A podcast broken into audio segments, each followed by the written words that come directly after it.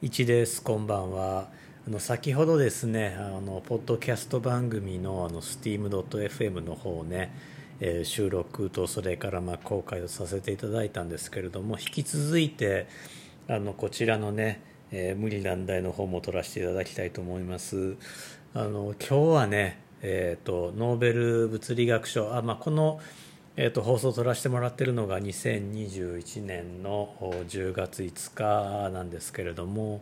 えーと、ノーベル物理学賞の発表がねあった時で今日たまたまね、えーと、夜7時から、えー、と YouTube ライブとねそれからまあこのこの YouTube ライブはあのアーカイブもね残るんですけれどもさせていただいてこれコンセントカフェ、えー、というね YouTube 番組の「中の「世界遺産の旅」という番組なんだ、えー、なんですけれども、えー、それをね7時からさせていただいていて で日本時間の夕方の6時45分からノーベル物理学賞のね、えアナウンスがあってもうそっちをね ずっと見てたんですけどもあのノーベル物理学賞ね、え決まりましたね2021年は。えーと、物理学賞、まあ、あの3人ね受賞者おられたんですけれどもそのうちのお一人がまあ日本出身の方真鍋、えー、宿老先生というね、まあ、アメリカ人なんです。日系アメリカ人なんですけれども日本出身の方ということでね、まあ、っていうかあのノーベル物理学賞で、まあ、今年のねテーマがねその気候変動に関する内容だったんですけれどもまあ、地学の分野ですよねこれ初めてのことじゃないんですかね。まあ天体物理学に関してはね広い意味ではね天体物理に関してはノーベル物理学賞というのはたくさん出ているんですけども地球に関する物理学としては初めてかもしれないですね。いやあの本当おめでとうございます。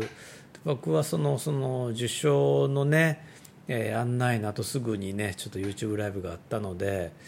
その後のニュースというのはちょっとフォローできなかったんですけれども、まあ後でニュースを見たら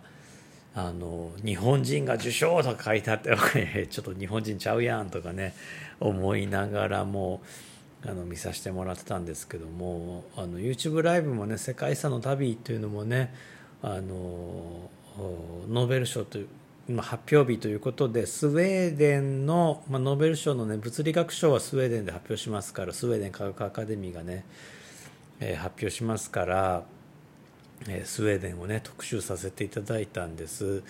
で、まあ、終わってからねこのまたニュースをね見させていただいたんですけどもスウェーデンねこれあのあそうそうそうそのスウェーデンの科学アカデミーの発表を見させていただいて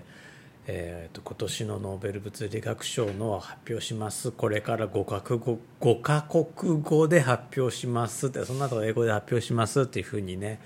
えー、言われてたんですけども聞いてたらねまずスウェーデン語でしょ。でその後ドイツ語で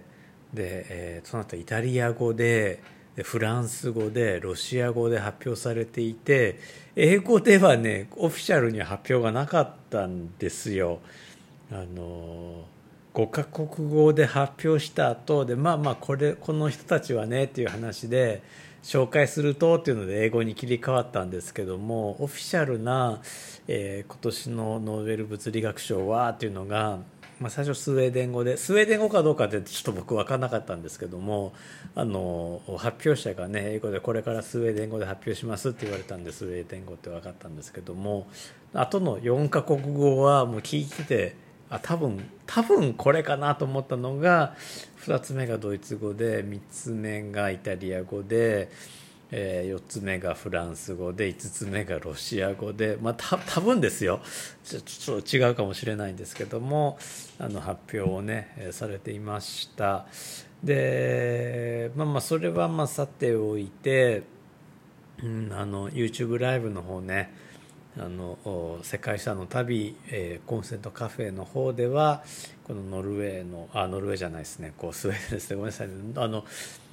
ノーベル賞ってノルウェー側とスウェーデン側とそれぞれねあるんですよ。賞によって違うんでね。もともとね一つの王国でしたからあそれぞれね違うこと言うんですけども僕はその、